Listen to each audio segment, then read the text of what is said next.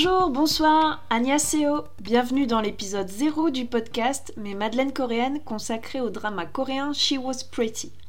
Tout d'abord, je vais me présenter. Donc, je suis Aline, trentenaire. Je suis née un petit peu avant les JO de Séoul, ça s'invente pas. Et je suis fan de culture coréenne, que ce soit le ciné, la musique et le pays en lui-même. Ado déjà, j'étais fan de cinéma et de séries. Je voulais même devenir réalisatrice. Raté. Je suis restée spectatrice. Pendant longtemps, je regardais surtout les productions américaines. Je suis de la génération Dawson, par exemple. Et j'aime les films à suspense qui font un peu peur, comme les classiques d'Hitchcock. Et puis j'ai découvert les films d'horreur asiatiques comme Ju-on, qui est l'original japonais de The Grudge. De fil en aiguille, j'en suis arrivée à Memories of Murder de Bong Joon-ho. Et puis doucement mais sûrement, j'ai glissé vers les dramas coréens. Et qu'est-ce que j'aime dans ces dramas? Tout d'abord le format. Faut savoir qu'en 16 à 20 épisodes de 45 minutes, 1 heure, l'histoire est pliée, toutes les intrigues sont résolues, toutes les questions ont trouvé une réponse. Pas besoin d'attendre 4, 5, voire 22 saisons. Par exemple, la série Good Doctor, qui est diffusée sur TF1 et qui raconte les exploits d'un chirurgien autiste. C'est en fait l'adaptation américaine d'un K-drama de 2013 qui en 20 épisodes nous livre un super récit riche en émotions, sans intrigue à tiroir, alors que la série américaine en est déjà à sa quatrième saison. Autre point, c'est la découverte d'une autre culture. À travers les dramas, nous découvrons les modes de vie, que ce soit la nourriture, les relations sociales, la mode, les traditions, et même l'histoire du pays avec un grand H. J'ai tellement envie d'y aller en vrai, quoi. Et puis, il y a la musique. Comme dans toute série ou film, elle complète l'histoire racontée. Même sans comprendre les paroles, on comprend instinctivement le propos. Et j'en viens naturellement à la K-pop, que j'apprécie aussi beaucoup. De nombreux artistes ou idols font d'ailleurs les deux, de l'acting et de la K-pop, avec souvent une participation à la BO du drama. Alors, même si cela peut vous paraître hyper codifié, tu sais que normalement tu auras le premier bisou entre l'épisode 8 et 10, pas très réaliste la plupart du temps. Personnellement, j'y trouve un certain réconfort. J'écoute aussi beaucoup de podcasts, comme le Bureau des mystères de Charles et Mathias, Distorsion, la librairie Yokai ou encore Gonbei. J'ai d'ailleurs participé à l'un de ces derniers épisodes et je me suis beaucoup amusée. Je me lance donc dans l'aventure du podcast. Je vous partagerai mes madeleines coréennes, à raison de une par mois pour éviter l'overdose de sucre, les cas dramas que j'ai aimés comme une madeleine de Proust, mon avis étant hyper subjectif bien entendu. Alors j'espère que vous aurez la curiosité d'y jeter un œil, et pourquoi pas de devenir accro comme moi.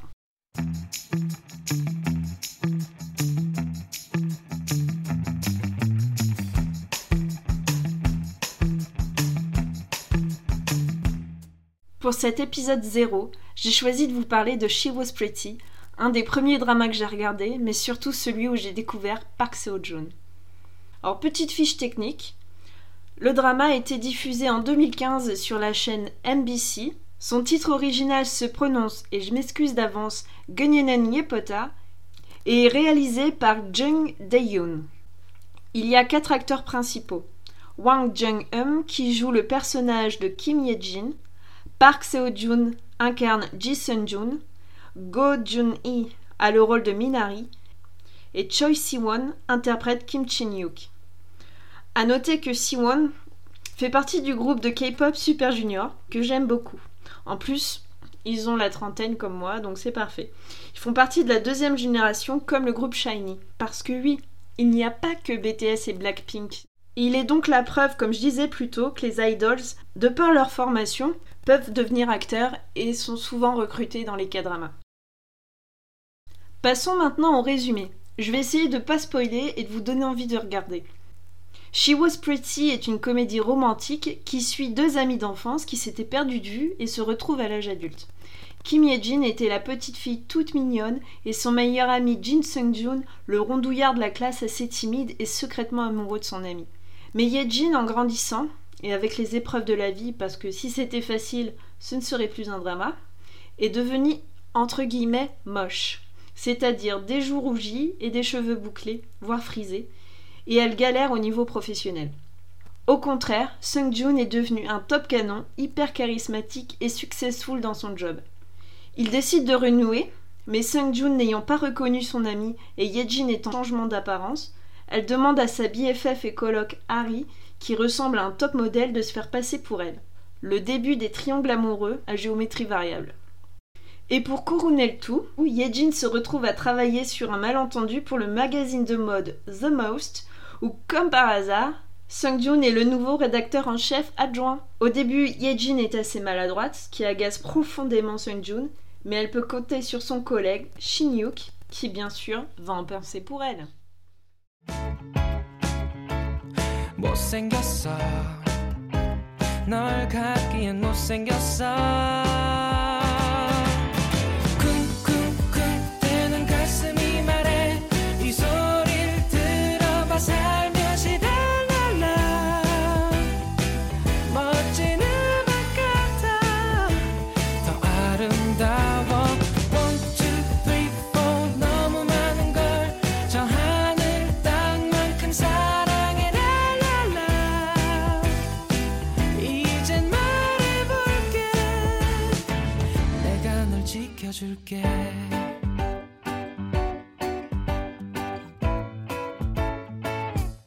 Alors pourquoi je vous conseille de regarder ce drama? Pourquoi je vous le recommande? She Was Pretty est l'un des premiers dramas que j'ai regardé et qui m'a laissé une très bonne impression, si bien que je peux le revoir sans me lasser. C'est également une bonne porte d'entrée pour ce type de format, car l'histoire reste relativement universelle, avec tout de même quelques situations typiques de la Corée du Sud. Donc, par exemple, il y a la scène de cuite au soju, l'alcool fort coréen, dans le resto tente où les gens se retrouvent pour grignoter des pâtes de poulet ou des beignets de poisson. Comme l'histoire est universelle et peut être transposée n'importe où dans le monde, il est facile de s'identifier aux situations rencontrées par les personnages. D'ailleurs, ceux-ci sont très bien exploités, avec leurs qualités et leurs défauts, même si certaines répliques ou sont caricaturales. Les acteurs principaux sont à mon sens suffisamment justes pour rendre ces situations crédibles. Alors bien sûr, l'histoire peut vous rappeler d'autres séries, elle est assez similaire à la série Ugly Betty, avec des différences majeures. Tout d'abord, le personnage principal, Kim Ye-jin. Elle représente la fille entre guillemets moche, et je mets de grosses guillemets à moche. En fait, elle ne rentre pas dans les canons de beauté qui sont très importants dans la société sud-coréenne, où le fait de faire de la chirurgie esthétique est bien vu, car cela signifierait qu'on investit sur son avenir. À la trentaine, c'est ce qu'on suppose, elle est encore au chômage et rembourse son prêt étudiant. Elle décroche son stage dans l'entreprise grâce à ce physique, le recruteur lui ayant expliqué qu'elle ne perdrait pas de temps à se regarder dans le miroir ou même à être en couple. Donc totalement focalisée sur son travail. Ainsi, le drama dénonce cette forme de discrimination et permet de dire qu'il ne faut pas se fier aux apparences. Se retrouvant sur un malentendu à la rédaction d'un journal de mode, le décalage est un ressort scénaristique assez facile. Cependant, il permet de montrer que Yejin n'est pas parfaite, elle multiplie notamment les maladresses et les incompréhensions avec l'équipe car elle ne connaît rien à ce domaine, ce qui agace profondément son manager. Sa meilleure amie lui permet d'avoir le déclic en la remettant en perspective, que Yejin devrait s'intéresser, ne pas se sentir au-dessus de choses qu'elle juge futiles et apprendre au moins le jargon du métier. Elle va donc s'améliorer et trouver des appuis dans ce travail jusqu'à même écrire un article qui va réveiller son rêve d'auteur. Elle est aussi une amie dévouée, voire trop. Par exemple, sa meilleure amie, Harry va s'embourber dans son mensonge en se faisant passer pour elle auprès de son amour de jeunesse. Mais Yejin va lui laisser le bénéfice du doute, la soutenir car c'est même plus qu'une sœur pour elle. Avec Sunjun aussi, même s'il est dur avec elle au début du drama, elle ne va pas lui en tenir rigueur très longtemps. Mais ça, je peux pas trop vous en dire, j'ai pas envie de vous spoiler. Elle est aussi hyper positive et de bonne humeur, ce qui est symbolisé par son kashuda à chaque fois qu'elle traverse au feu vert. Il y a ensuite le personnage de Sung-joon, ambivalent dans la première moitié du drama et limite un peu trop chamallow dans la deuxième moitié. Il est présenté comme l'ami d'enfance, le premier amour de Yejin quand ils avaient 10-12 ans. À l'époque, il était le rondouillard de la classe, assez fermé, mais est devenu le type charismatique et athlétique. Mais il est aussi très dur dans le milieu professionnel, très concentré, voire trop, au point de se prendre les portes régulièrement car il lit en marchant.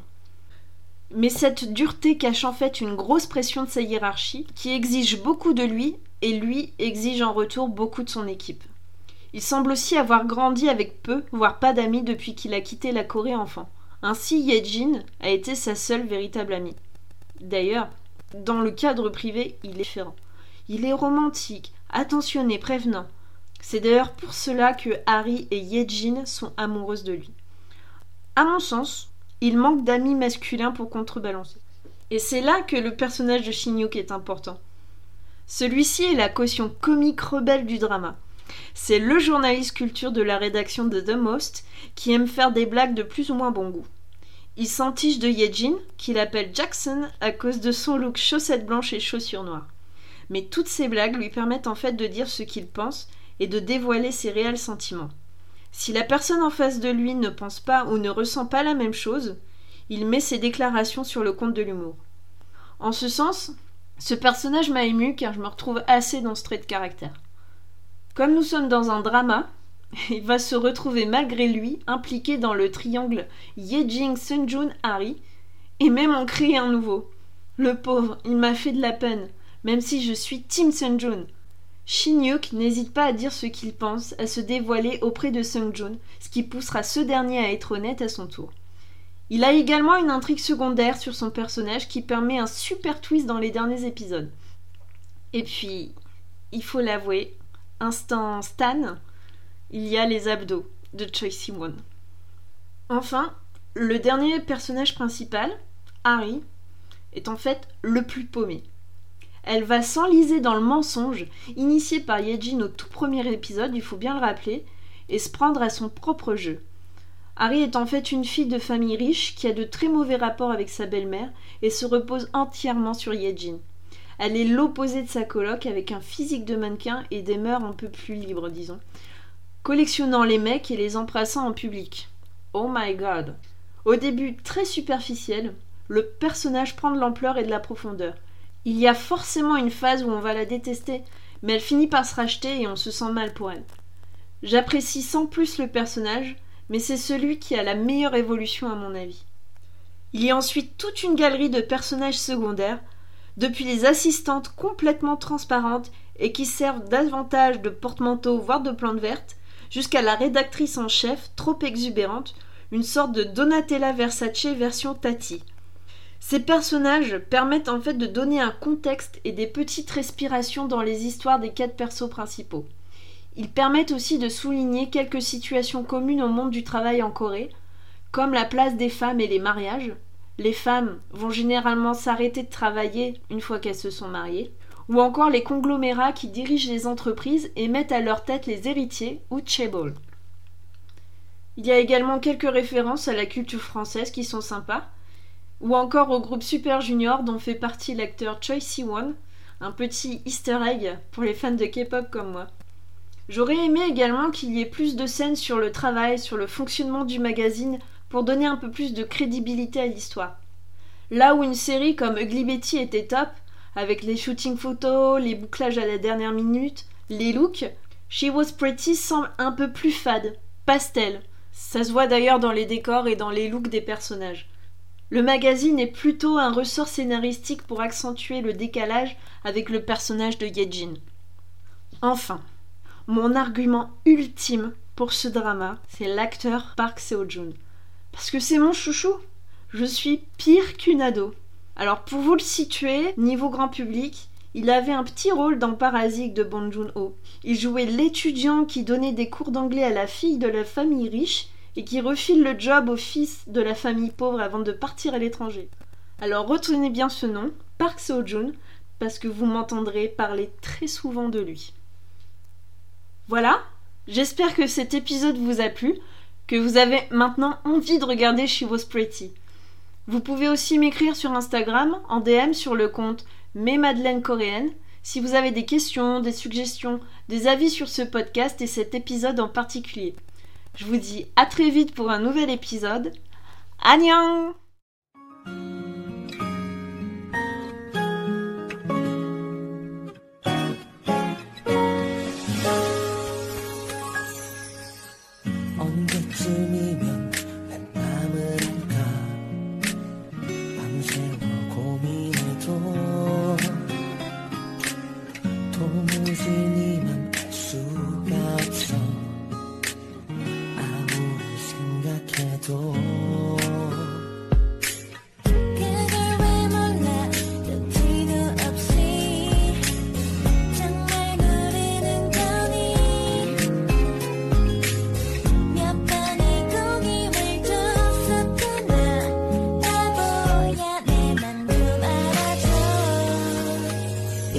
no.